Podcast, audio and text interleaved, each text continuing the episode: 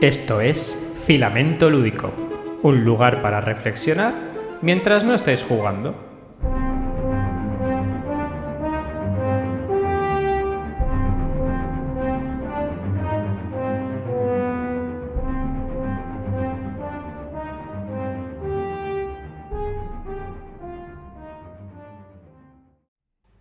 Buenas noches, Jordi. Hola, Pepe. ¿Cómo andamos? Pues bien, como siempre. Aquí a charlar un ratito. Otra noche más, otra noche menos. bueno, ¿qué te cuentas? La verdad es que ah, hemos dejado pasar poco tiempo desde la anterior, ¿no? Sí, bueno, porque ahora parece que tenemos más tiempo. Bueno, no más tiempo, sino que podemos dedicarnos un poco más a asuntos que otras veces tenemos que posponer o que buscarles un hueco. Ahora tenemos tal vez posibilidad de encontrar más huecos. Simplemente eso. Y bueno, las ganas siempre las tenemos, lo que no tenemos son los huecos. Entonces, si hacemos la ecuación, pues las ganas se mantienen, es una constante, tenemos más huecos, pues entonces sale que hacemos más programas. Las matemáticas están ahí, Pepe, por algo.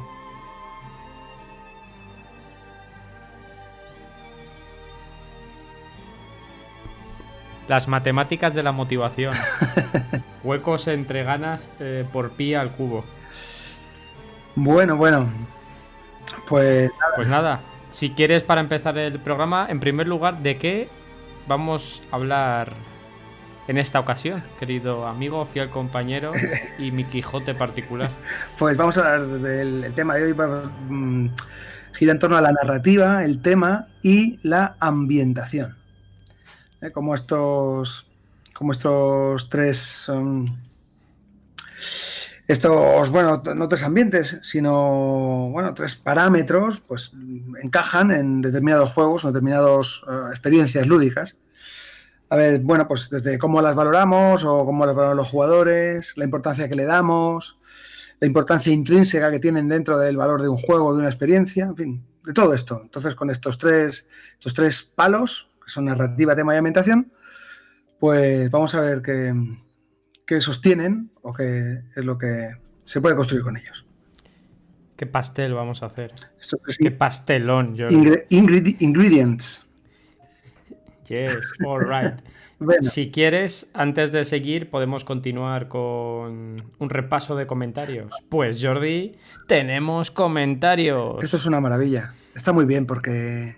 Bueno, es la manera- Porque tenemos, porque sí. No, es la manera que tenemos de saber que hay gente que lo escucha y que, bueno, que el escucharnos le provoca determinadas cosas y encima son tan majos y tan majas de contárnoslo, contactar con nosotros a través del- de los comentarios y hacernos saber pues, lo que experimentan y demás. Es fabuloso.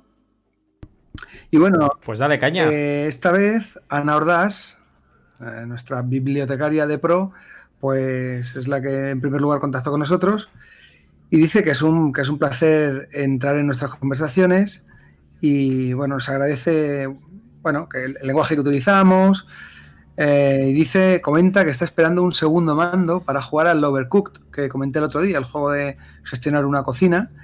Y bueno, pues ya le he dicho que se lo va a pasar, que cuando llegue ese mando, que se ponga con ello porque va a disfrutar muchísimo.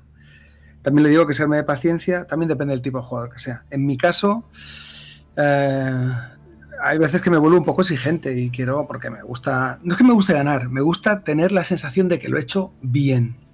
Y, y, y este juego te lo pone muy difícil, te lo pone muy difícil. Así que nada, paciencia y, y a disfrutar. No sé si tú lo has jugado, lo Algo así me que comentaste que a ti. Que no, que no, que, que- que no puedo. Pero si lo jugué, creo que lo jugué en casa de John, que nos ha dejado otro comentario. Y fue, oh, vamos, fue una experiencia. ¿Sabes lo que me pasa? Dime. Es, es. Yo creo que es la, la sobrecarga cognitiva, la teoría. Algún día hablaré de la teoría de la sobrecarga cognitiva, pero no será hoy. Not today. Eh, yo creo que tengo sobrecarga. Cuando tengo demasiados estímulos en un punto digital, en una pantalla, mi, mi mente implosiona. Yo tengo una, una- dos neuronas que hacen una sinapsis y de vez en cuando hacen como fuegos artificiales, que hacen puff. y es cuando, pues una idea, pues bueno. Pero cuando tengo muchos estímulos diferentes y requiere que mi habilidad entre en escena. Buf, ahí ya, ahí ya. Y esa sensación de que lo has hecho bien, uff, yo necesito... eh, mi fuerte no está, no, está en mi habilidad. No, no, no lo está. Mm, bueno. Luego, hombre, la habilidad hay que tenerla, porque es cierto que he jugado con gente que si no tienes soltura o relativa soltura en el control, el control mecánico, quiero decir, mover tus dedos y saber lo que hace cada botón, aunque en este juego hay dos botones, es decir, movimiento y uno para coger y soltar y otro pues para dar velocidad y demás. Pero bueno, salvo eso, eh, yo creo que, como te digo, más allá del, control y de la destreza mecánica, está en, analizar el, puzzle o, el nivel y ver cuál es la mejor estrategia para resolverlo. Y es genial también en cuanto a diseño, lo que es el diseño de niveles es fabuloso.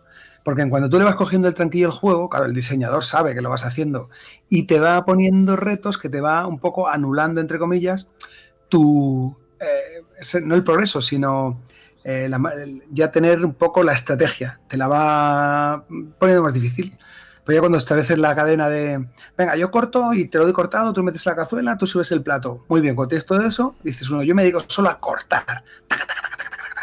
Pues ya en el nivel meten, por ejemplo, pues las ratas. Unas ratas que entran en la cocina y lo que esté por ahí suelto se lo llevan. Entonces ya no puedes empezar a hacer una cadena de alimentos esperando que alguien los coja, porque ¿qué lo va a coger? Las ratas. Entonces te obliga a cambiar esa manera que tenías de proceder. Pero bueno, no nos centremos más con esto, que la verdad es que me gusta mucho y, me puede... Lo veo, lo veo, lo, veo. Algún día a partir de juegos así tenemos que hablar del efecto líder y de los cambios continuos de las condiciones que hace que un juego no se vuelva rutinario, pero no será hoy. Perfecto. Sobrecarga cognitiva, rutina, rutina y efecto líder. Eso para, otra, para otro momento. Muy bien, apúntalo o lo apunto yo ahora mismo porque se me viene a la cabeza muchos juegos que me gustan mucho y que de los que podemos hablar. Bueno, continuamos. El siguiente en aparecer es Oscar Recio Cole, que es Mr. Wolf. Pero léelos todos del tío. Sí, porque no sé, según lo iba escuchando, como que le daba un impulso y pum, y ponía un comentario. Y al rato, pum, ponía otro. Y aquí en intervalos de poco tiempo, pues ha puesto un montón de ellos. Bueno, pues nada, también que un, gustazo eh, escucharnos, reflexionar y aprender con nosotros, bueno, y de nosotros. Y además, y nos hace una pregunta. Dice que hemos hecho un recorrido detallado por diferentes aspectos de los juegos y nos pregunta, teniendo en cuenta el camino del jugador, entrecomillado, ¿podríais describirlo en términos generales? ¿Cuál creéis que son esas tortuosas sendas llenas de abyectos sucesos que influyen y pesan en la vida del jugador barra jugadora? No sé, Pepe, si te apetece comentarlo un poco o mucho. estamos aquí para esto. Pues eso daría por otro programa porque entrarían dos términos. Entraría por un lado la, curva de interés del jugador de Jesse Shell y dentro de la misma estaría la estructura básica de un juego que se compone de mid-game, endgame y, y onboarding. Mm. Primero onboarding, luego mid-game y luego endgame. Y luego cómo los juegos van provocando momentos valles de relax con picos de hitos donde meten elementos como los final bosses o como los efectos estos Gimme 5, lo que consiguen crear lo que se conoce como la curva de Mihai Csikszentmihalyi de Flow. Entonces habría que eh, combinar la curva de, interés de Jesse Shell con las tres fases bien diferenciadas del juego, de onboarding, mid-game y endgame, para que diese lugar al flow o teoría de flujo. Pero claro, como me pongo a hablar de eso ahora, no es porque sepa mucho, porque son tres cosas y es tres cosas relativamente fácil, pero se nos va todo el día. Jordi, apunta. Vale, apunto. Y luego también yo creo que podríamos, quiero decir que igual habría distintos enfoques. Eh, el que tú has dado está muy bien, que es, yo sé, visto desde un marco teórico y viendo, pues eso, todas las propuestas que formulan todos estos autores que has, que has enumerado. Pero yo creo que mm, sin eh, como tampoco he detallado mucho, hablando del camino del jugador, también se podría hacer lo que es un, pues desde el punto de vista de una persona que comienza a jugar, es decir, esos primeros pasos, esos comienzos, esos descubrimientos, eh, no ya desde el punto de vista del diseño, sino de la experiencia propia, que evidentemente es muy personal y pueden ser muy distintas, pero lo mismo hay, como un, una estructura común o que aglutina a mucha gente o experiencias similares que podrían trazar ese camino jugador a la que se refiere Oscar. Pero bueno, ya lo comentaremos y lo anotamos por si hacemos esa reflexión. Luego dice que te odia, Pepe, por descubrirle el Unmatched. Es que es un juego. Y sobre todo la canción de, de Covenant Fog, que, Pero es que es maravilloso. coincidís ambos en esa pasión que tenéis. Es maravillosa. por esa, ese Londres victoriano y esos personajes tan, tan, tan emblemáticos. Es maravilloso, tío. Es maravilloso, siento decírtelo. no, no lo sientas. Si es que no puedo decir nada más, es maravilloso. Marvelous. Bueno, pues eh, después Alfonso Marchena nos comenta que también que es un gusto escucharnos. Gracias por compartir lo que compartimos cuando, cuando hagamos estos podcasts. Me comenta eso que con dos peques también, con edades similares, eh, después de probar muchos, me recomienda el Tiny Dungeon edición Polluelo, sobre todo por la variedad y lo fácil que es. Dice que la funciona mejor que Hero Kids, Magisa o el Buscaduendes. Así que, pues nada, por la parte que me toca, le agradezco mucho la recomendación. Ya he echado un vistazo desde que vi el, el, post, el comentario. Y igual que Hero Kids, está en, en Drive-Thru RPG. También, también para descargar. Así que eh, está genial. O sea, lo recomiendo que echéis un vistazo y lo miréis para empezar a introducir a los pequeños en el mundo del rol. Y si es el caso, como, como en el mío, vosotros también, haciendo de máster o director de partida o de, no sé, ¿cómo es Pepe la palabra correcta? Uf, Uf, hay muchas. Es como la canción esta de, de Leonardo de eh, ¿Cómo se llamaba? Eh, Pito Pene.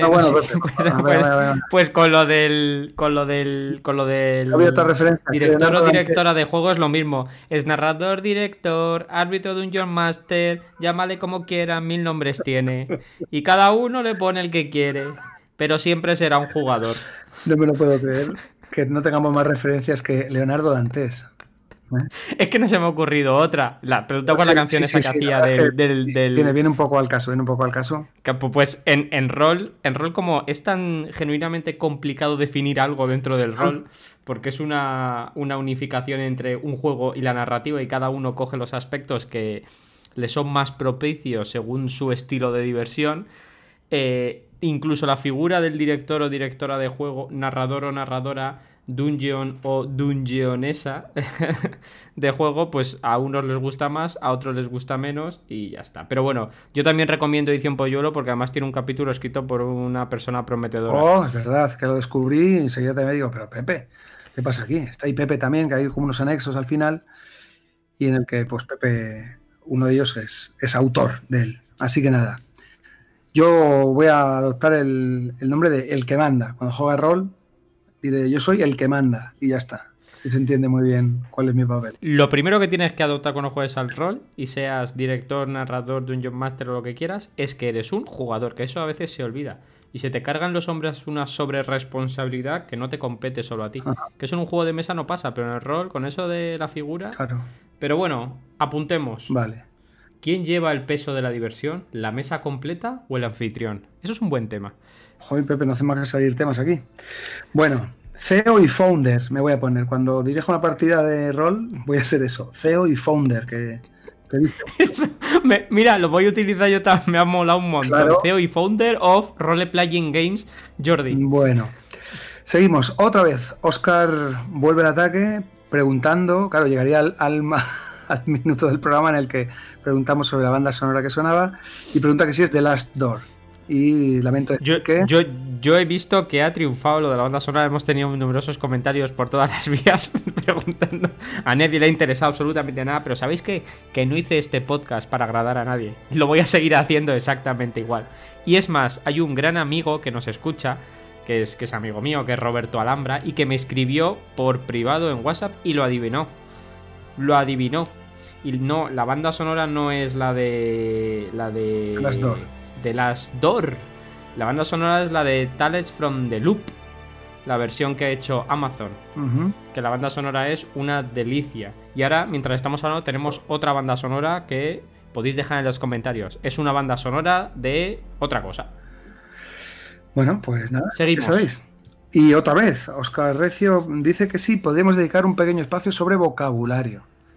Cuando hablamos de PBTA, de Old School, Serious Games y demás, bueno, pues Mm, propone que hagamos esa sección o hagamos ese apunte si utilizamos o una canción algún vocabulario técnico pues tal vez o hacer el apunte o bien tenerlo como una sección. Si en el capítulo vamos a referirnos a algo de manera específica, pues eh, como digo, detallarlo para que todo el mundo tenga un poco más claro a qué nos referimos. Fantástico. Así que creo que es muy buen apunte y tomamos nota porque creo que es además procedente.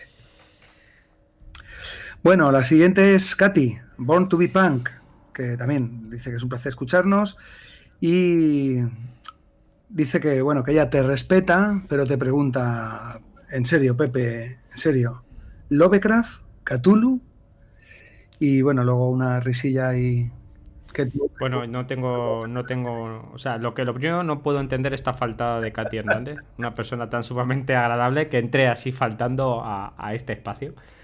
Y, bueno, y pues yo qué sé, Lovecraft, Cthulhu, Tulu, Chulu, Chuchuclu, o Chuclu, o que realmente sería más o menos como eh, nuestra, nuestra fonética podría reproducir ese nombre intangible. Sea como fuere, eh, Katy Gran Plapper, mejor persona. Un abrazo, Katy. Bueno, y después llega John, John Salgado. Hombre. Sí, sí, grande entre los grandes. Fantástica persona. Bueno, y nada, eh, comenta que, mm, que si me gusta el Overcooked, me recomienda, dice que es un gran party game, que a finales de este mes sale el Moving Out, que es del mismo publisher y que tiene pinta de ser bastante jocoso. Nada, felicita y también dice que buen podcast. Y bueno, comentar que del Moving Out ya, está, ya hay una demo en la que puedes jugar pues, cuatro niveles y ya están jugados. Y es igualmente divertido. Mucha risa y lo mismo, también mucha frustración si quieres hacerlo bien, pero está muy bien. Es, es que es, pues tienes que hacer mudanzas de una casa y tienes que sacar una cama por una puerta que entra muy justa y ahí estás agarrando un sitio y otro tipo del otro y pues nada, gira, gira, gira. La primera vez que jugué me acordé de un capítulo de Friends eh, en el que particularmente me gusta mucho porque tienen que subir una, un sofá por una escalera pequeña y nada, bueno, uno de los personajes toma las riendas y es muy mítico el pivot, pivot. Cada vez que quería que la gente girara decía pivot se volvía muy loco y era muy divertido. Pues me pasó un poco lo mismo. Gira, gira, para el otro lado, suelta, venga, pim pam. Nada, muy divertido. Así que nada, sí, sí. Eh, moving Out, jugado. Y hago el apunte también, por si a alguien le interesa. Good Job es también un juego que tiene un poco la misma pinta. De hacer tareas, de trasladar cosas de un sitio a otro, de arreglar, pues yo qué sé, distintas, como digo, distintas tareas. Las puedes hacer de manera muy cuidadosa, eh, intentando no destrozar mucho material para que no pierda mucho dinero la empresa o hacerlo a lo loco, pero rápido y cargándote pues todo, desde tabiques hasta material de oficina, en fin. Y también es de un poco del mismo palo, de hacer, de hacer tareas, poco también puedes jugar varios jugadores de manera sincronizada. Good job, otro que también se puede apuntar en la lista. No me extiendo más. Recuerdos a John. Un abrazo, John. Te queremos. Venga, siguiente, con un poquito de, ritmo. Eh, J. Marcar 466, que firma al final como Jesús. Nada, dice que dice, Dios Jordi, acabas de salvar mi psique, que no sé, no sé muy bien a qué hace referencia o en qué momento se dio cuenta de eso, pero bueno, está, está muy bien, ¿no? Por el nivel del, señor Freud o de Charles Xavier, salvando psiques y eh, teniendo pudiendo manipular la mente de las personas, en fin, dice que crea que está medio loco, que con su peque eh, está empezando a jugar Risk el Señor de los Anillos, y nada, dice que forma legiones bien ordenadas de orgos, wargos y trolls. Y, nada, y dice que con los legos, que es genial cuando le regala un lego y corre a ordenar las fichas por colores y por tamaños. En fin, y me, agradece eso, no sé, algunos comentarios que haya hecho que le encajen muy bien y que le hayan ayudado un poco a sobrellevar lo que sea que tenga entre manos. Nos saluda y nos felicita por el programa. Pues nada, Jesús, me alegro. Sigue escuchando el programa, dado que te siente tan bien. Y yo qué sé, llévalo siempre a mano, grábatelo en el móvil, lo que sea, y en algún momento que te veas tú, que te desbordas o lo que sea, te lo escuchas, vuelves a tu ser, te centras y continúas con la vida, que es lo que hay que hacer. Así que gracias Jesús por los comentarios y por escucharnos. ¿Dices algo, Pepe? Nada, nada, yo estoy aquí escuchando. Bueno, y ya por último acabamos con Eon Von Sildur, que nada. Pero ese, pero, pero Eon Bonsil tiene no. Yo necesito conocer su nombre. porque aparece en todos los programas. Se llama Felipe, Felipe es su nombre. Felipe, perfecto. Felipe, un abrazo y gracias por comentar, macho, en todos los programas. Sí, sí, es un. Se ha convertido en un habitual de la zona de comentarios. Eh, así que es como Norm en el, bar de Cheers. Pues ahí está Felipe. Eamon Sildur. Nada, también. Eh, nos agradece el programa, dice que hace, hace, una referencia respecto a los anhelos, como que comentamos en el programa pasado de qué haremos cuando termine el confinamiento. Dice que no tiene un anhelo, sino más bien un propósito de fin de cuarentena. Dice que es empezar con el rol para intentar aprovecharlo en las clases de atención, geografía e historia. Dice que se lo hemos vendido también a lo largo de estos cuatro capítulos, que va a intentarlo por segunda vez. Dice que la primera vez le dio un poquillo de cosa, pero bueno, se ha armado de valor para intentarlo. Y ya está, dice que le han regalado Fantasmas Asesinos de no solo rol y que empezará, eh, que empezará, bueno, como vemos ahora, pues habrá sido el fin de semana pasado. Dice que a ver si consigue lanzarse con alguno el Cusco que viene. Y te pregunta, ah, entiendo que a ti, Pepe, que eres el que, el que sabe de esto, que si le das algún consejo alguien que se acerque así por primera vez al, al rol. Algún consejo para neófitos, dice.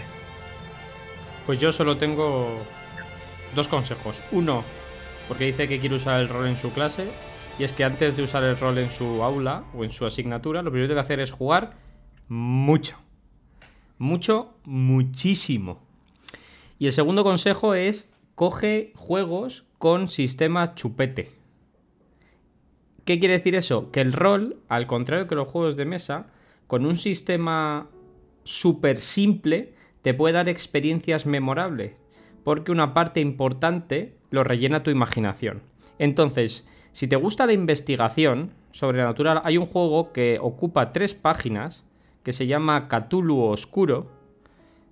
Cthulhu Oscuro, que trajo con barba y que estará en la página Entiendo de No Solo Rol. Y si no lo pones en Google y aparece, y si sabes inglés, pues es Dark Cthulhu.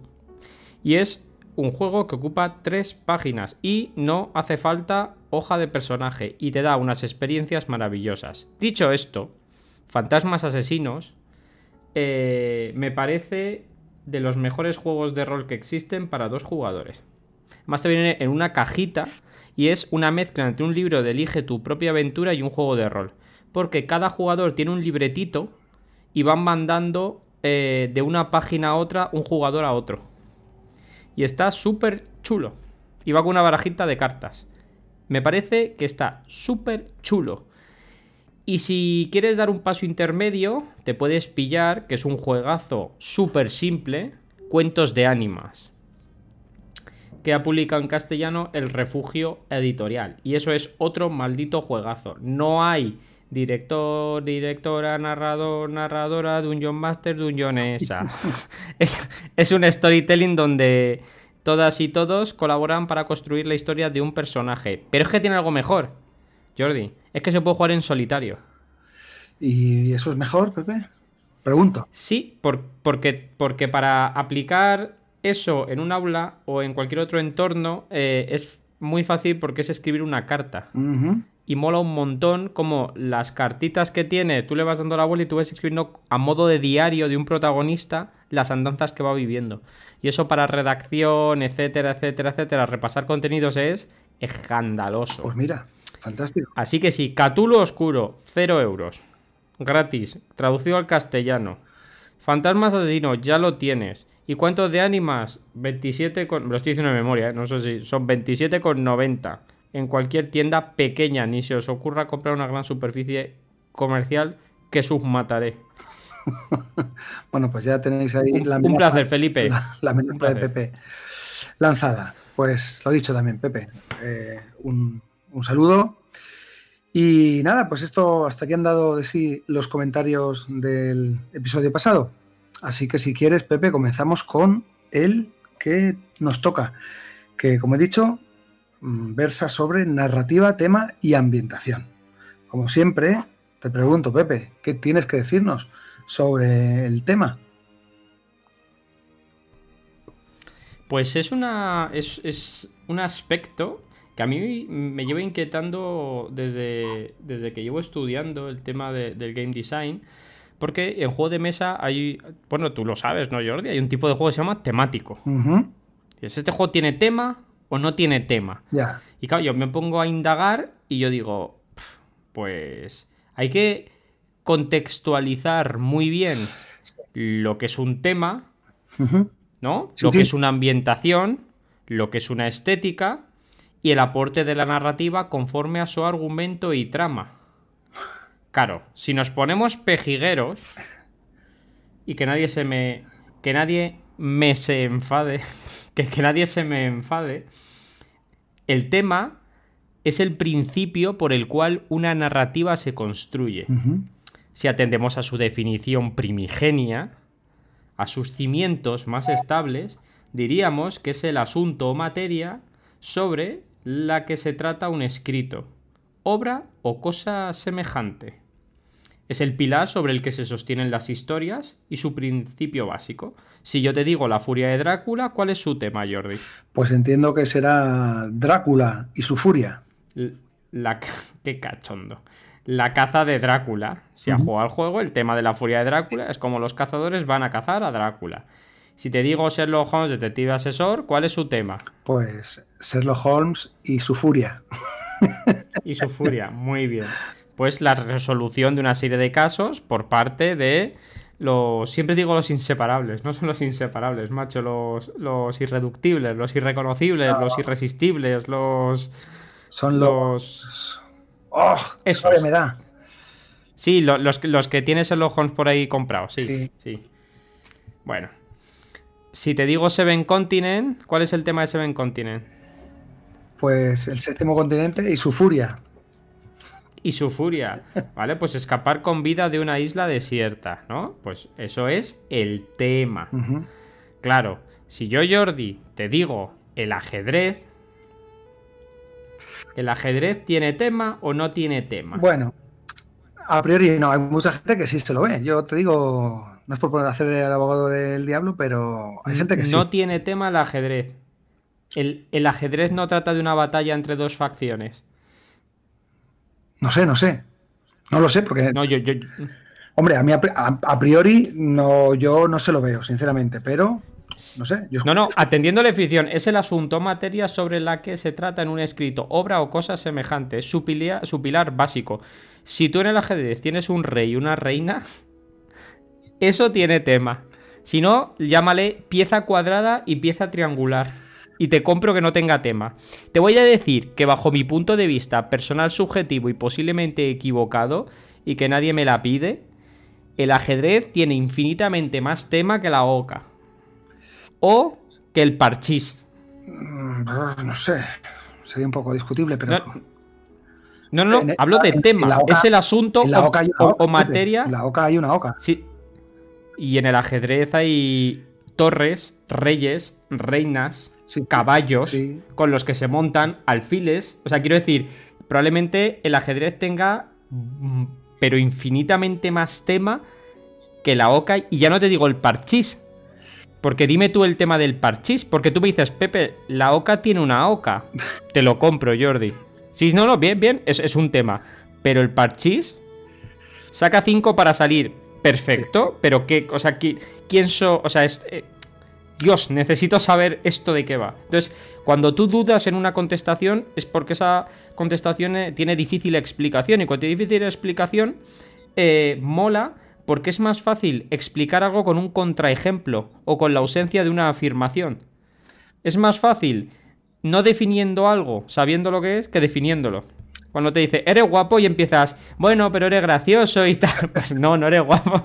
Quiero decir, eh, es, es- es más, es más sencillo. Con lo cual, si empezamos por esa base, ¿qué juegos no tienen tema? Los abstractos no tienen tema. Maldita sea que es un juego abstracto entonces, si no tiene tema. Porque... Jordi, Vamos a ver. ¿el Sagrada es un juego abstracto? Bueno. Mm, Claro, es que. Contraejemplo. Contraejemplo. Ausencia de afirmación es negación. claro. Ausencia de afirmación es negación. El Sagrada no es un juego. Claro, pero es que colocas. cara- Pues entonces el agrícola es un abstracto. No, porque gestiona recursos. Pues en el Sagrada igual gestiona lo de Adicor. Y en el Sagrada encima eres un constructor de vidrieras.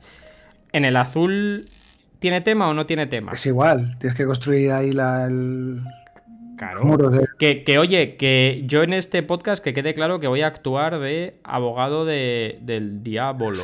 Sí. Quiero decir, eh, no, no estoy para definir nada ni nada. Y a mí los juegos abstractos me gustan mucho y tal. Pero es curioso como cuando a un jugador o jugadora habitual de mesa le dices temático, ¿qué es la primera cosa que se te viene a la mente? Claro, es que se confunde el narrativo, tal vez. El temático, pues, que, o sea, que hay un desarrollo en la partida. No, pero, pero si yo te digo un juego temático, ¿tú qué piensas? A bote pronto. O yo te digo yo lo que pienso, no pasa nada. Yo te digo el Descent, eh, claro, sí, la Furia sí, de Drácula, sí, cualquiera del el, sí, el, el, el Sword and Sorcery, el, cualquiera de todos los 800 de Lovecraft. Pues, eh, no, todos esos son. Sí. Los Ameris normalmente ¿No? coinciden con eso, sí, sí. Sí, sí, sí, sí, sí, un juego te temático. El Ameritrash, los, los de Monigotter. Pues eso es un juego temático.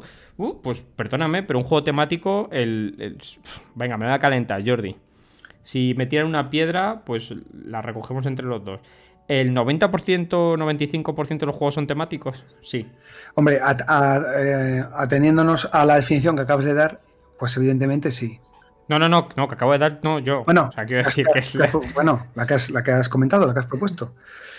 O sea, que, que los juegos tienen tema. De hecho, eh, el, el, tema es el principio por el cual en cualquier juego, al inicio del todo, hay un párrafo de contexto.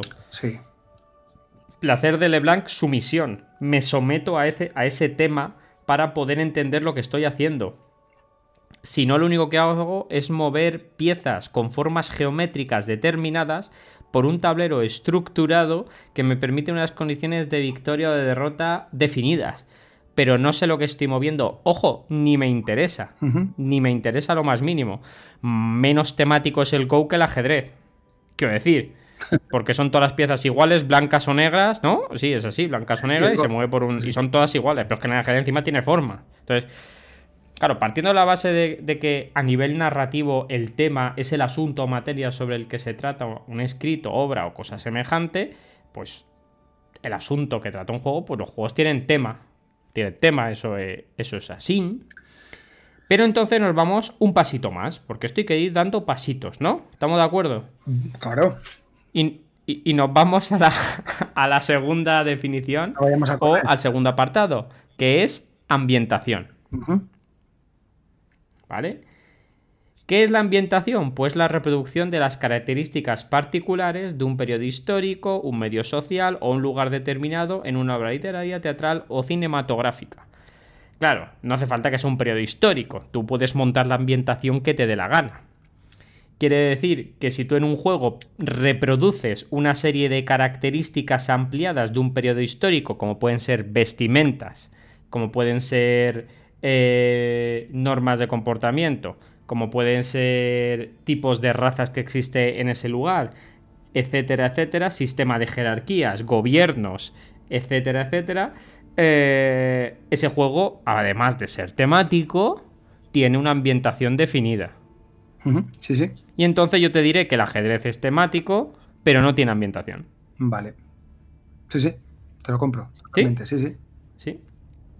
Bueno, entonces, esto tiene mucho que ver con el contexto de juego y además la ambientación yo creo que sí es una de las piezas clave con las cuales los juegos consiguen esa tematicidad de la cual se habla cuando nos referimos a los Ameritrash.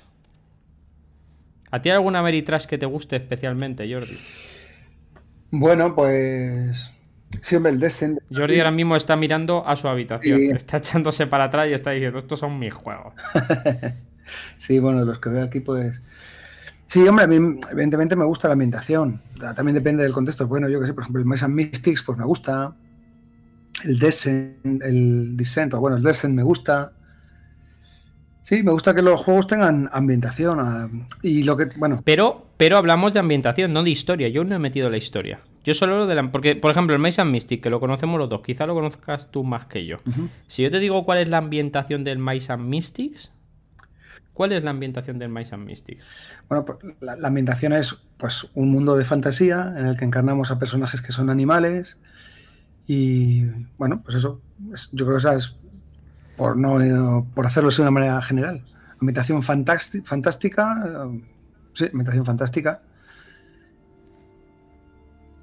Correcto, es un mundo de fantasía, no real, donde los personajes representan una serie de animales que tienen que moverse por ese mundo. Exactamente.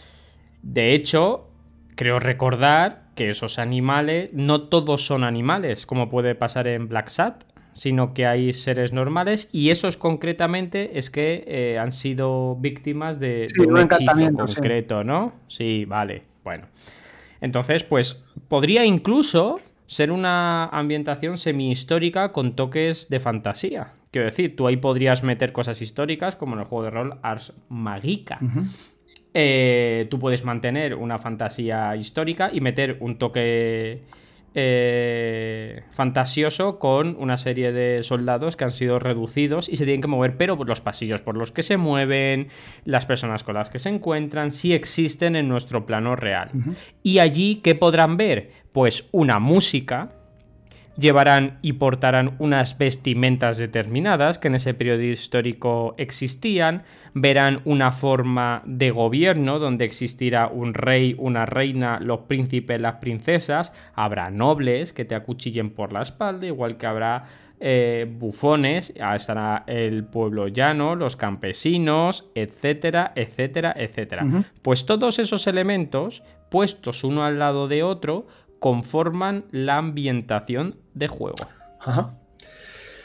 Bueno, eh, sí, es, cierto. Luego hay muchos juegos también, Pepe, que te presentan una ambientación, como tú dices, un poco para dar un contexto, pero que luego no se representa durante el juego.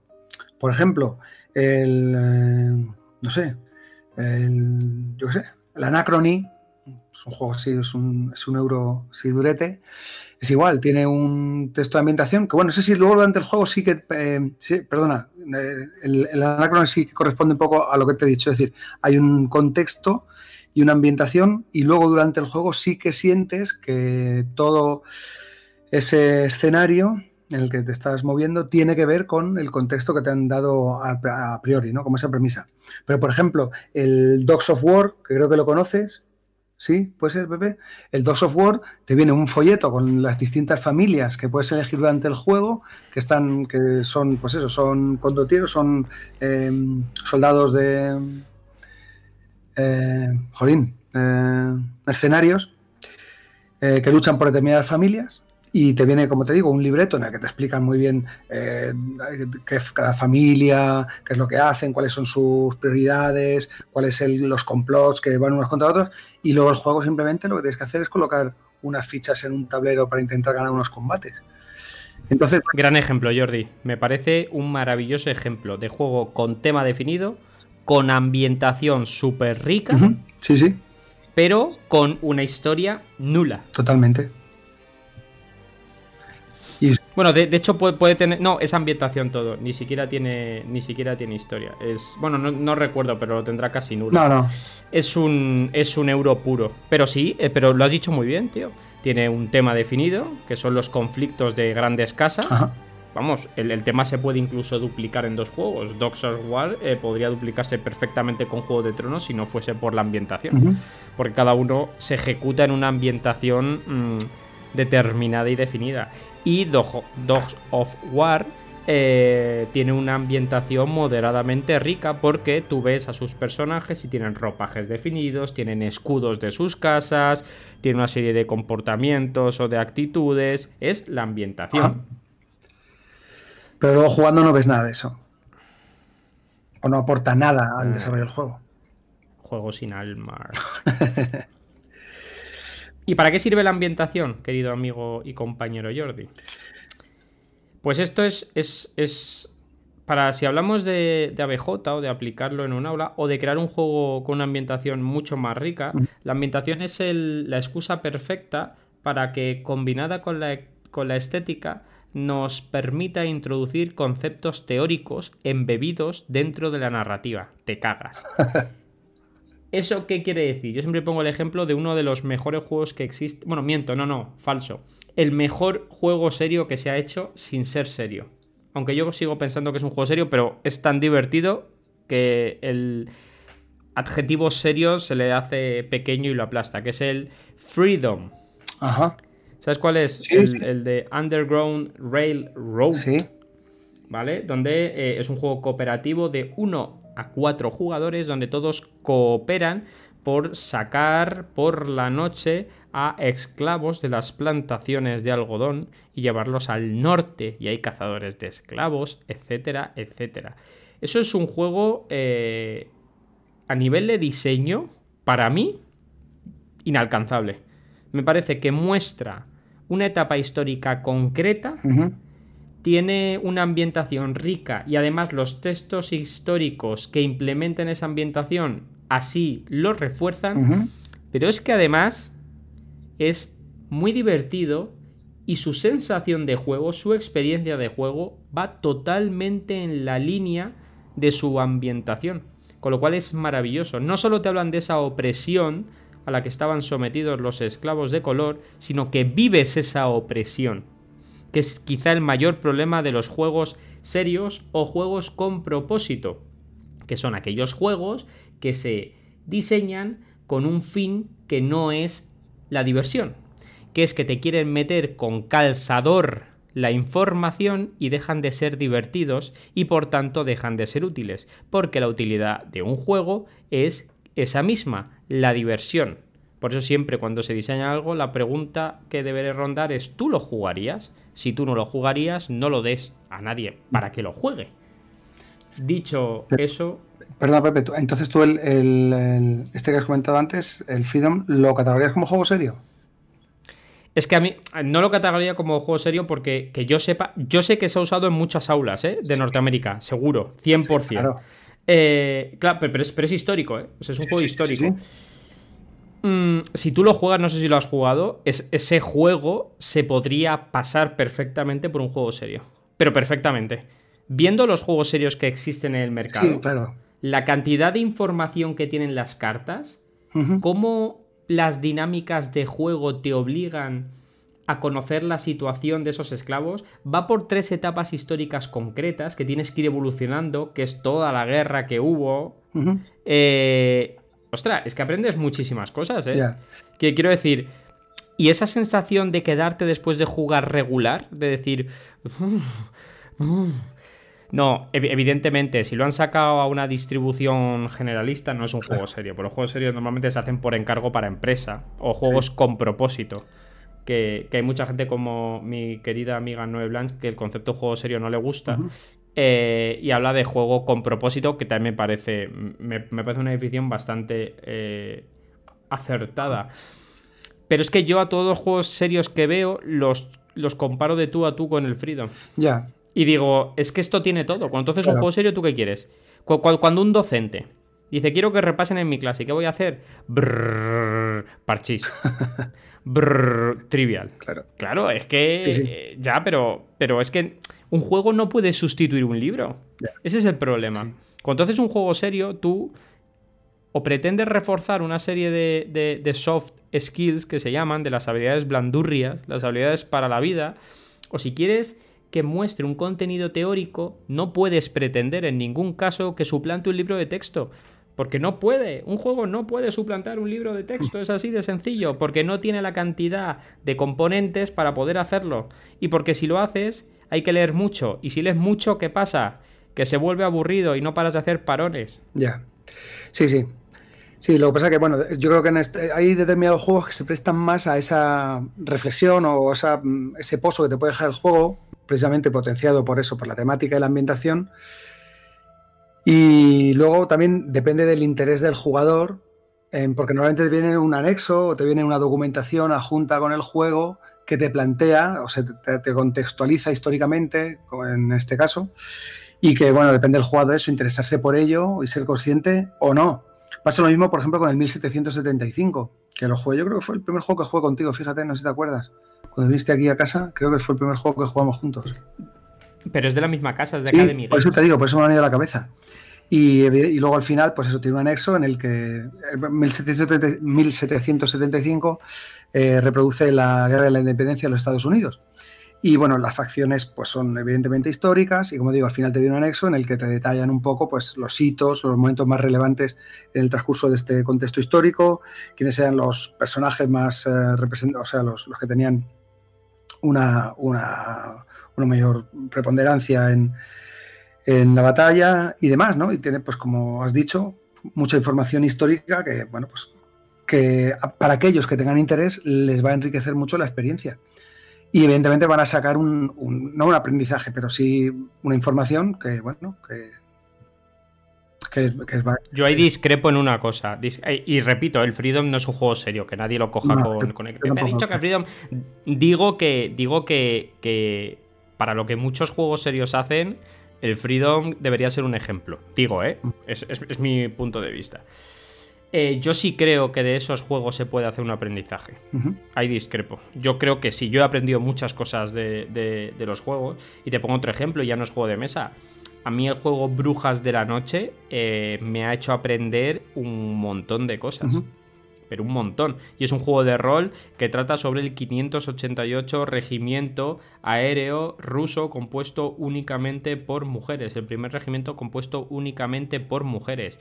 Y eso es tema y es ambientación por un tubo. Claro. Porque sin ambientación no tienes contexto de juego. Y es lo que mola. para mí la ambientación es el paso que dan los juegos que quieren comenzar a transmitir una historia. Si tú no quieres comenzar a transmitir una historia, te quedas en el tema y de ahí no pasas. Es así de, sencillo. Sí. Sí, pero bueno, hay veces que se intenta que tampoco cuaja. Por ejemplo, en el, banquete de Odín es igual, te viene te vienen tres, el manual, bueno, el reglamento, el banquete de Odín es un Eurogamer sin alma. Un euro, un euro, un euro, nada, seco como la mojama.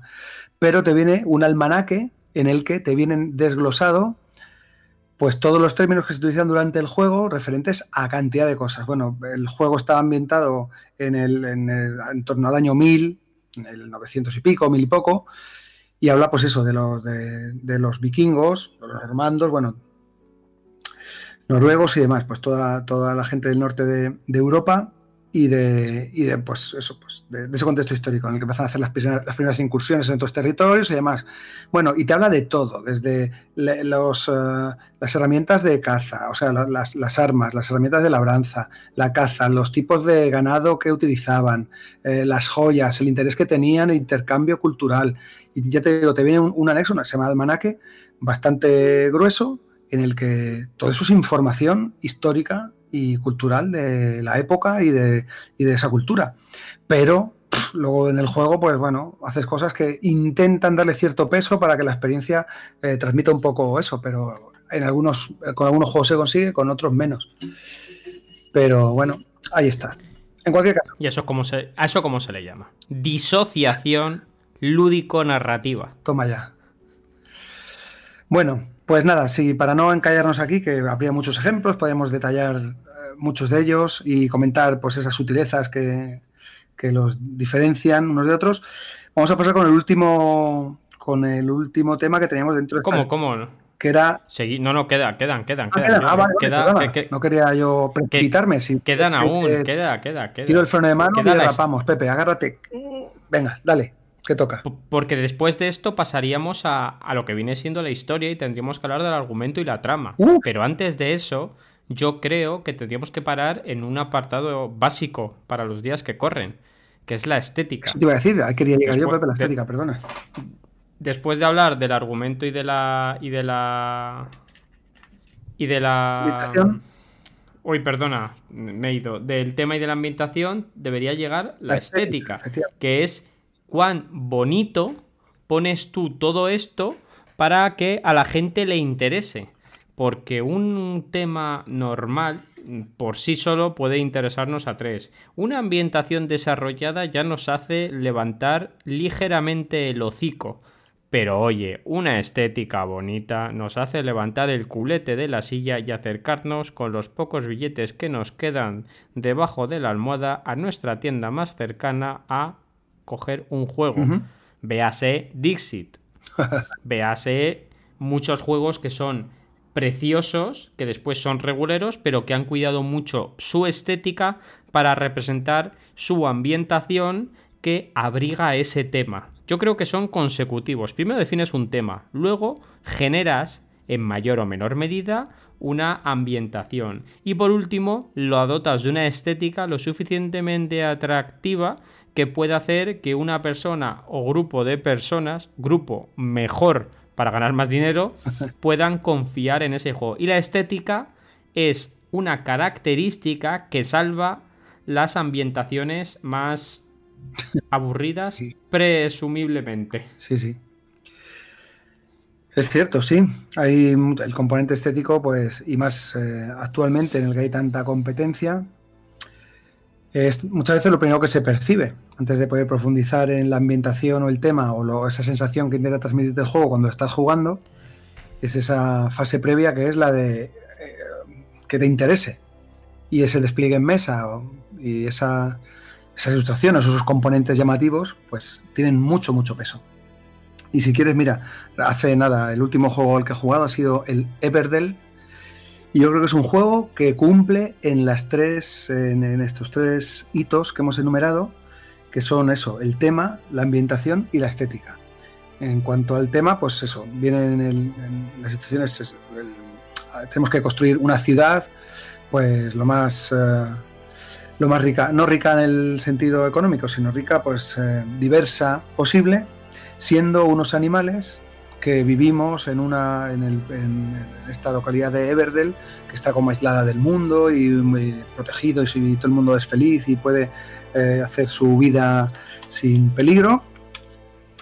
Eh, la ambientación está muy conseguida en el propio libro de reglamento y demás. Te vienen eh, detalles ambientales súper chulos, como es, por ejemplo, una cuenta de una tienda que supone que el tendero de Everdell tiene por allí, en el que vienen detallados lo que compra la gente, una carta de un médico en el que viene una receta a un sapo, que es uno de los habitantes. Ese tipo de cosas que no tienen nada que ver con el logo del desarrollo del juego, pero están ahí presentes. Eh, y por último, la estética. La estética del juego yo creo que es una baza muy, muy, muy importante porque, bueno, lo conoces de sobra, tiene un árbol tridimensional en el que se disponen los elementos.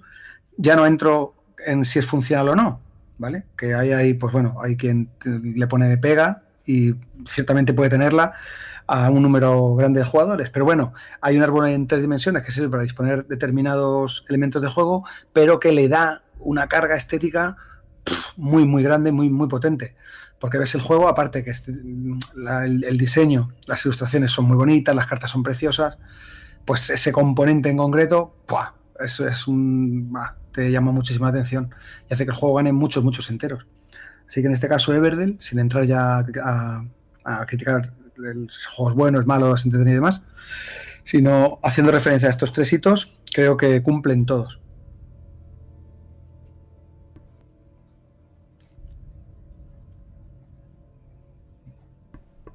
Fantástico. Pues qué decir de eso. Es que me silencio y luego Jordi me dice, Pepe, no te escucho.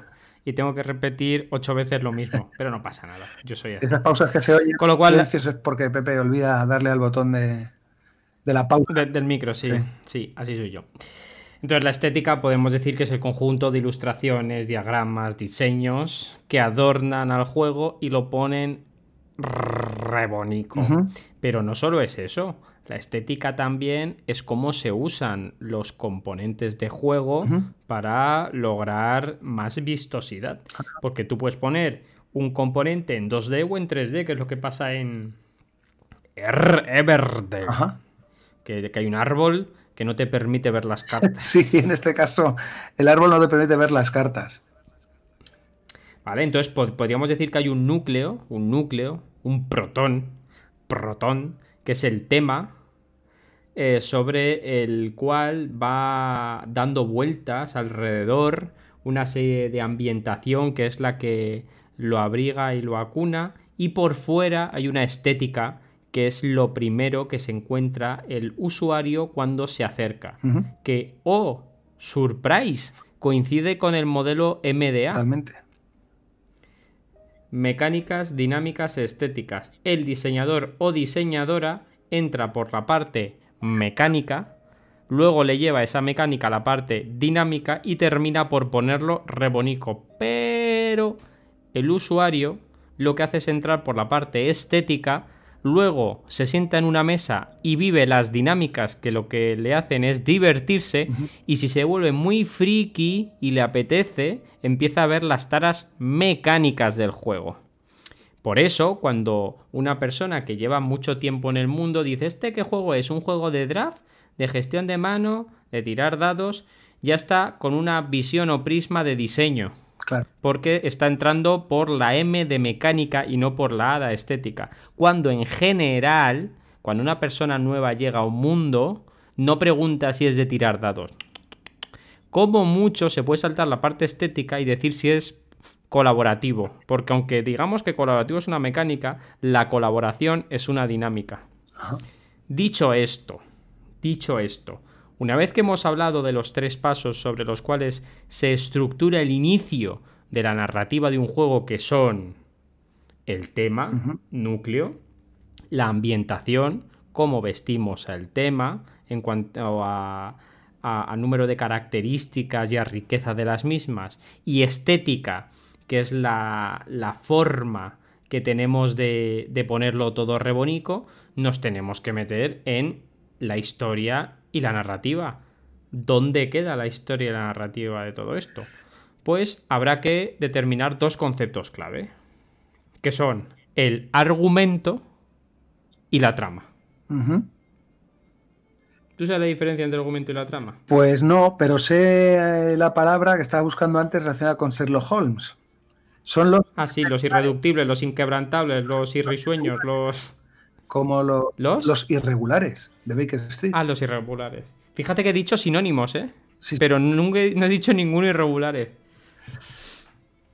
Pues eso. Cuéntanos, Pepe. Pues, pues ¿qué, ¿qué narices es el argumento? Pues el argumento no es otra cosa, cuando hablamos de un argumento, que las acciones que hicieron los personajes durante la historia ordenadas mediante un orden cronológico. ¿Vale?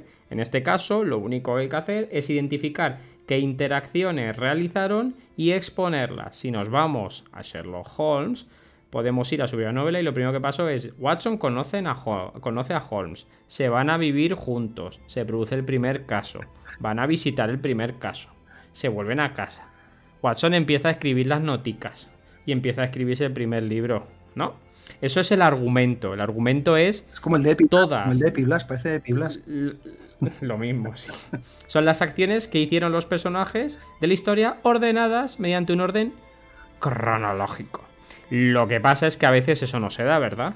¿Tú has visto 300 en el cine? Sí, he leído el cómic. Y... Bueno, en el cine o en tu casa, pues 300 en la peli no empieza por el principio. ¿A qué no? No lo recuerdo. Yo solo recuerdo el patadón del, pozo. el, patadón del pozo. Pensé que ibas a hablar de Clemente. patadón y todos para adelante. Bueno, hay películas que todos lo hemos vivido que empieza en un término que se llama inmedia res. O inmedia res es que empieza en mitad de la acción. O al final de la acción. Y hace un flashback al principio. Bueno, para eso está la trama.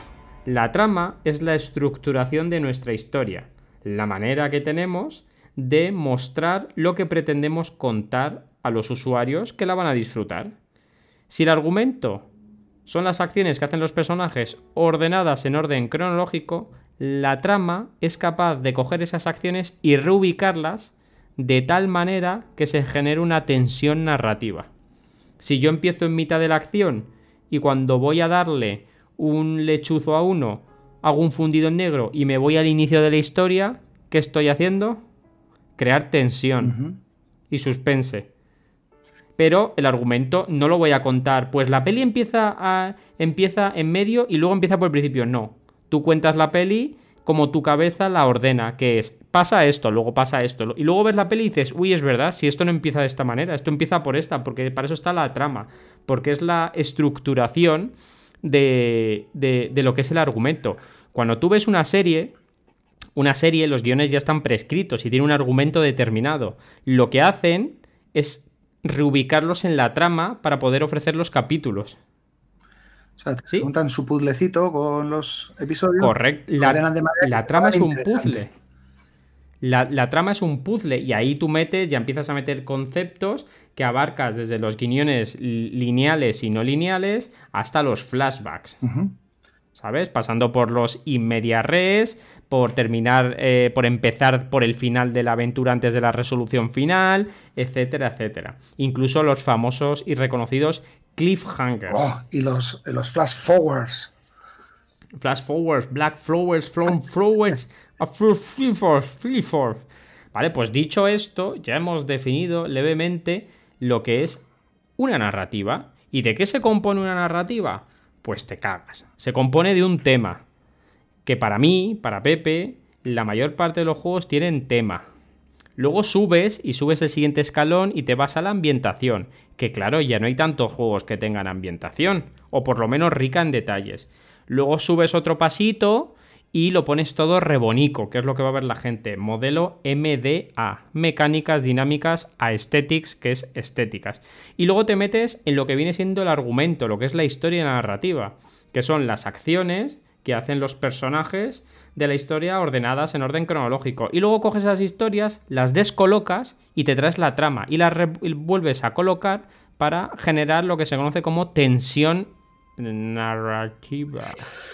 Muy bien, Pepe, pero tal y como, bueno, ahora que has contado todo esto, creo que dentro de las propuestas lúdicas de las que siempre hablamos en el podcast, no todas llegan a tener presente estos elementos. Creo que los juegos de mesa. que te me estás adelantando. Los, estás ahí... juegos de mesa, ¿cómo? Nada, nada, dale, dale. dale. Por, porque es que el siguiente debate es eh, si la narrativa es una mecánica o un eje vertebrador. Pero dale, dale. No, yo te iba a decir que eh, los, juegos de mesa se quedan cortos, quiero decir que no llegan a ese nivel en el que tú has hablado, sobre todo en el tema de la narrativa, de, temas, de tramas y argumentos.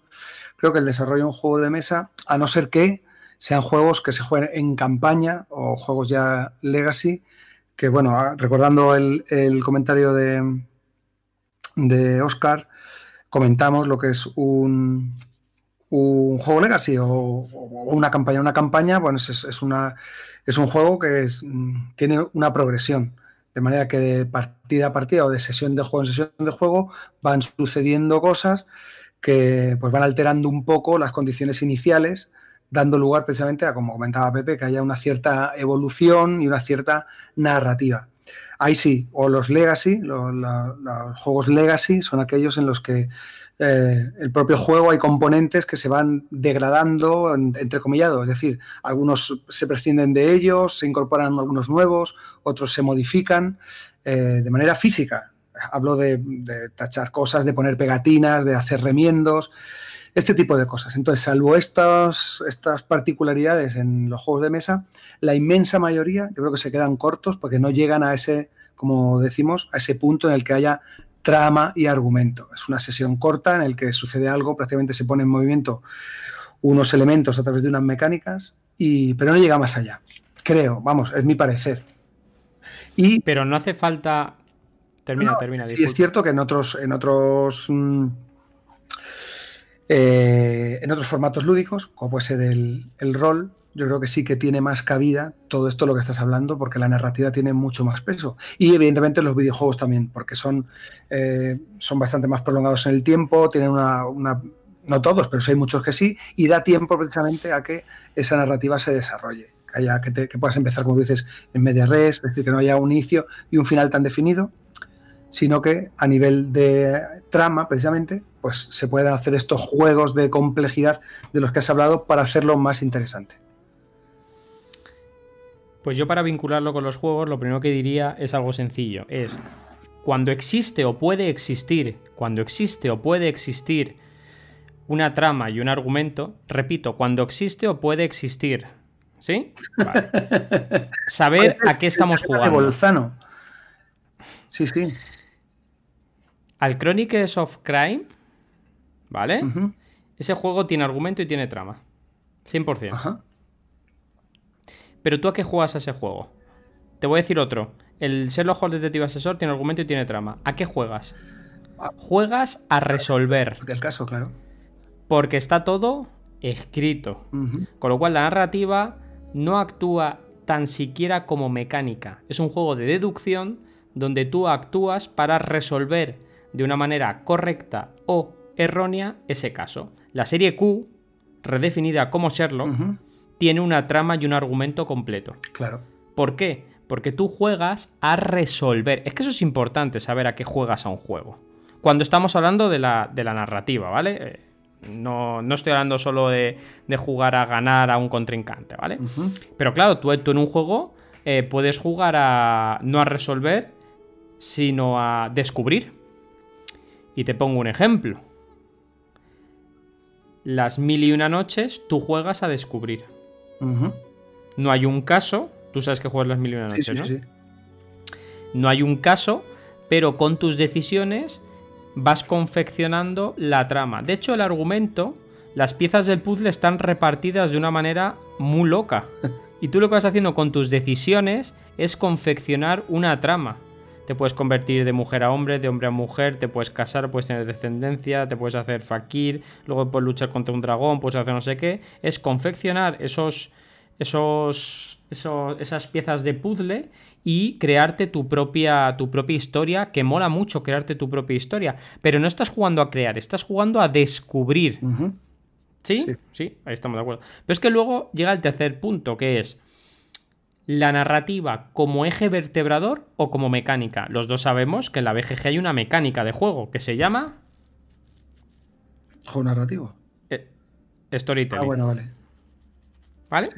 Eso quiere decir que tú ni juegas a descubrir algo que ya está escrito, con selecciones o con elecciones, ni juegas a resolver algo que ya está escrito, con acierto o no acierto, pero ya está escrito, la historia es la que es, por eso no puedes volver a rejugarlo, que es como tú muy bien has dicho, el pandemic y todo eso, todo eso ya está escrito. Tú lo que vas haciendo es poner y poner pegatina y montarte la moto, eso está escrito. Y en Chronicles of Crime se agudiza todavía más. Y en, y en de Dios se agudiza más. Y, el, y en el. Y en el. Las, las montañas, no. Las mansiones de la locura segunda edición. También está todo escrito. Tú juegas o a descubrir o a resolver lo que ha pasado. O en el caso de los juegos de Lovecraft, a sobrevivir. Pero al final, o juegas a descubrir o juegas a resolver.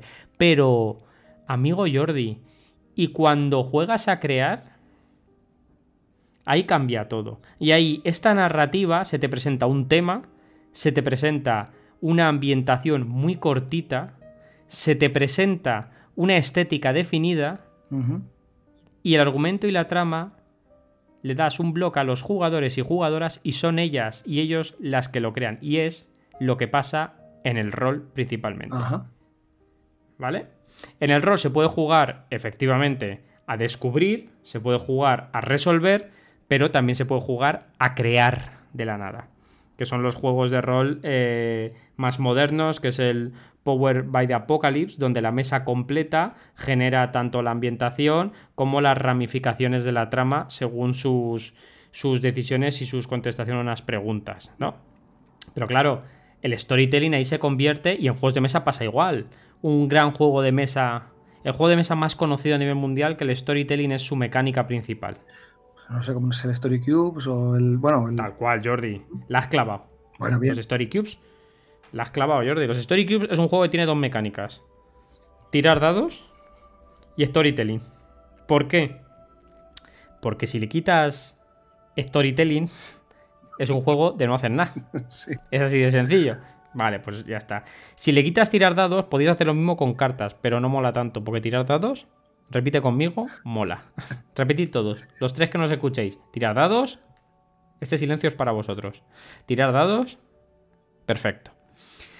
Entonces, eh, ahí es cuando el storytelling rompe la escritura y el juego entra en su apogeo, en su, en su máximo esplendor, que es cuando nos permite convertirnos en guionistas eh, pseudo profesionales o amateurs con ínfulas de grandeza y confeccionar nuestras propias narrativas e historias.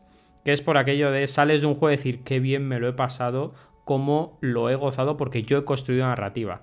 Cosa que efectivamente no pasa en un juego como eh, Eldritch Horror, Arkham Horror, Horror Horror, sí. Source and Shore donde únicamente juegas a descubrir. A eso juegas. Juegas a descubrir. ¿Por qué? Porque tú vas dando vueltas a carticas y vas descubriendo aleatoriamente esas piezas del puzzle que tú vas encajando en la trama. Pero en un juego como Días de Radio, uno de mis juegos favoritos, eso no, tú vas creando y vas confeccionando toda la historia con unos pequeños ganchos. Pero la historia la creas tú, el argumento de los personajes lo creas tú, la trama lo creas tú, todo lo creas tú. Y en un juego de rol ya ni te cuento. Entonces creo que antes de, enfrentarse a eso hay que saber si juegas a resolver, a descubrir o a crear. He dicho. Pues muy... Really... Vaya movida, Pepe. No, está muy bien, hombre. Está muy bien. Lo que pasa que, bueno, pues eso. Hay gente que. Hay jugadores que. Eso, a saber a lo que juegas. Pues muchas veces eh, pones un determinado tipo de juego en la mesa y pues hay gente que lo interpreta como que no ha jugado, porque, por ejemplo, crear una historia, mucha gente que no lo contempla como un juego. Eh, por eso dices tú que mm, podría haber cierto. Mm, Coincido contigo, ¿eh? Hay, gente que mover cubos lo interpreta como un juego. Sí, claro, ese sería el otro extremo. Ese sería el otro extremo. Qué broma, qué broma, qué broma. Sí, bueno, es, broma, pero hay, en cada programa le pegas un palo bien, bien pegado a los amantes de mover cubitos. Que no, que no, que no, que yo tengo mucho. Mira, Sella y Ra de Yamadice son de los mejores autores en España y les encantan y son amiguetes y les tengo un cariño y un aprecio enorme. Y no os haré, y no os haré jamás faltarles al respeto. Tengo amigos. Claro, claro. Tú, Jordi, tú, tú, Jordi, eres, eres, un buen amigo mío y, yo sé que tú por la noche, cuando nadie te mida, sacas el cajetón de la cerda y lo miras con disimulo. Me gustan, me gustan. Por lo menos te gustan porque ocupan también un espacio en tu vida, nunca mejor dicho, porque no los vas a jugar nunca y entonces ocupan un espacio que si lo vacías es difícilmente sustituible. En cambio, el libro de rol pequeño son 100 páginas y tú fíjate, con un La Cerda eh, yo ocupo cientos de miles de historias. Bueno. Donde tú mueves 5 cubos, yo muevo 100.000 ejércitos. Uf. ¡Oh! ¡Qué bien queda eso! Maldita sea. No, pero eso también depende de cómo lo enfoques. Mira, hablé de todo esto. Me ha venido, eh, eh, me ha venido al recuerdo. Eh, bueno, Enrique, un, un, amiguete que fue una persona que por motivos de, la vida vino aquí al lugar donde vivo y a través de la BSK que comentamos el término para aquellos que no lo conozcan nos escuchen, la BSK corresponde a la, bueno, la, Sociedad Biblioteca del Conocimiento y la BSK básicamente es un foro nacional, un foro eh, aquí en, España, eh, bueno, que es que en, el que en el que se habla sobre juegos de mesa, pues de todo, de todo. Eh, es el foro, pues yo creo, vamos, yo creo no. Bueno, también está Darkstone, pero bueno, la BSK es el más longevo y es el que tiene más, más, más socios o más gente que participa en él. Y bueno, eh, buscó gente que estuviera aquí en esta localidad, dio conmigo y empezamos a jugar a jugar de manera habitual. Él era bastante jugón y claro, pues para mí fue, se me abrió el cielo ahí. Yo, bueno, yo suelo jugar todas las semanas y demás, pero con él, con él mm, podría jugar a, juegos pues que requieran un poco más de, que es un poco más exigentes. Se me caían las lágrimas cuando le dije, bueno, el próximo día que jugamos. Y, cuando fui me dice, digo, bueno, pues esto va de esto y me dice, ya me, me he leído las reglas digo, Enrique, dame un abrazo. Qué tremendo. Bueno, la cosa es que con él nunca había jugado Eurogames y él era jugador de Eurogames. O sea, perdona, de Wargames. Y con él jugué mis primeros Wargames. ¿Y qué pasa? Que cuando estaba jugando, él me decía, antes de jugar, él me ponía en contexto. Y me decía, mira, los alemanes llevan este ejército, que sus características es esta, esta, esta, y los rusos son así, son así. El alcance de las armas de los alemanes es esta y es esta porque eran así. Y el ejército ruso es más, eh, tiene, está compuesto por más unidades por esto y por lo otro. Y entonces yo entendía mucho de lo que estaba luego haciendo en el juego y me hacía que mi disfrute fuera aún mayor. Y entonces aquí me daba un contexto a algo que ya tenía mucho tema, porque los Wargames recrean normalmente batallas históricas.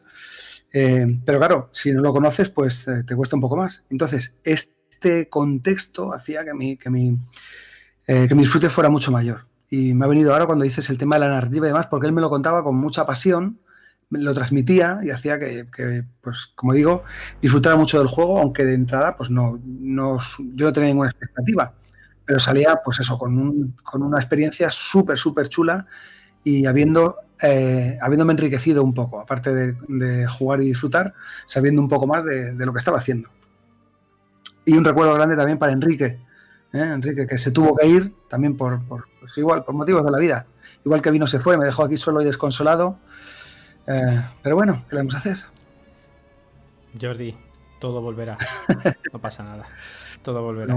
Por final, los Wargames, eh, la ambientación es uno de sus puntos fuertes. Y de hecho, en los Wargames, pero tú también juegas a crear. Porque no solo estás jugando a dispararte, sino a crear una historia, que fue la historia en un periodo determinado y concreto, que es tu capacidad que tienes para, confeccionar ese recuerdo. Pues dicho esto, solo me queda dar un último consejo que me gusta mucho porque se, se da en muchos libros de game design en la confección de, mundos y de, entornos de juego y tiene cierta correlación con la narrativa, que es el consejo de simplicidad y trascendencia. Algo importante que tienen los mundos de juego es que tienden a ofrecer a los jugadores y jugadoras una combinación de simplicidad, es decir, crea mundos que sean simplificaciones del mundo real en el que probar sin miedo al error y trascendencia permite que los jugadores sean más poderosos en el mundo de juego que en el mundo real, ya que pueden morir y renacer incluso en diferentes encarnaciones. Así que cread juegos fáciles de jugar para la gente que empieza, donde la gente pueda probar sin miedo al error, dejarles ser libres y sobre todo dejadles que dejen su huella porque al final jugamos para crear historias dentro del juego, fuera del juego, pero encima de la mesa es donde se generan y donde se fraguan los grandes recuerdos y donde los juegos dejan su trascendencia en la humanidad. Toma ya, Pepe. Que le pones unos broches a esto, que es que esto es. que. Habría que hacer. Ya está, yo no tengo nada más que decir. esto, esto ya está. Remix de los últimos segundos de cada programa. Sean fabulosos. Bueno, hoy, hoy, hoy, hoy, no he hecho ningún alegato. Eh, sí, no, no, ni lo voy a, la gente, no sé qué has dicho, que si compran en tiendas en gran superficie te los cargas. Eh, no sé, sí, sí, se has dicho cosas. Ah, perfecto, gracias, Jordi. a la gente diciendo que tirar dos mola. Un poco, sí. Sí, sí, tus cositas las haces, aunque, aunque no te des cuenta. Perfecto, perfecto. Así que nada, pues nada, esperando que disfruten cuando emitamos esto, cuando esto salga al aire, pues creo que ha sido interesante y como siempre, pues un buen rato que he pasado contigo, Pepe. Lo único que me queda por decir es a todos los que nos escuchan mucho ánimo en esta situación que llevamos todavía encima, eh, que se cuiden mucho y que busquen en los juegos lo mismo que deberían buscar en la vida, que es diversión y victoria. Así que a todas y a todos que habéis estado, estaréis y estáis con nosotros, gracias por escuchar Filamento Lúdico, un buen lugar para reflexionar mientras no estéis jugando. Hasta luego.